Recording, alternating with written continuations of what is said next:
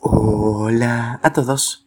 2 de febrero y gracias a nuestro devocional Alimento para el Alma, hoy podrán escuchar Últimos Tiempos. Lectura devocional sugerida es Mateo capítulo 24, del verso 36 hasta el 51. Nos dice el verso 36. Pero en cuanto al día y la hora, nadie lo sabe, ni siquiera los ángeles en el cielo, ni el Hijo, sino solo el Padre.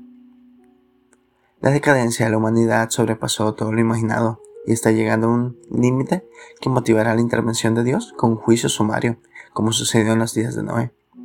Será el juicio que pondrá fin a la dispensación de la gracia. Jesús lo predijo cuando sus discípulos le preguntaron sobre el fin de todas las cosas y les dio algunas pautas generales sobre los acontecimientos previos a su venida, que será sorpresiva como un ladrón que llega de noche para robar.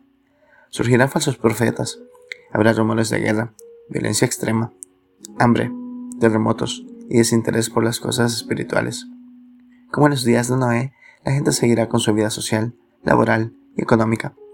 Crecerá la violencia y la corrupción en todos los órdenes, por lo cual Dios enviará su justo juicio. Actualmente, la perversión sexual, la destrucción de la familia como Dios la creó, el cambio de género y la despenalización del aborto, entre otras cosas, están determinando una sociedad que desecha a Dios y que desconoce los principios espirituales y éticos que son fundamentales para que los seres humanos vivan dignamente.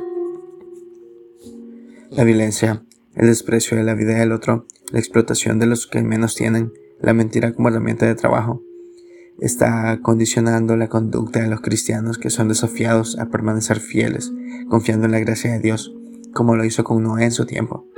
No se desanime y sigue esperando con gozo al Señor. Devocional escrito por Rogelio Nonini en Argentina. No se desanime por la maldad y siga fiel, descansando en su gracia. Muchas gracias por escuchar.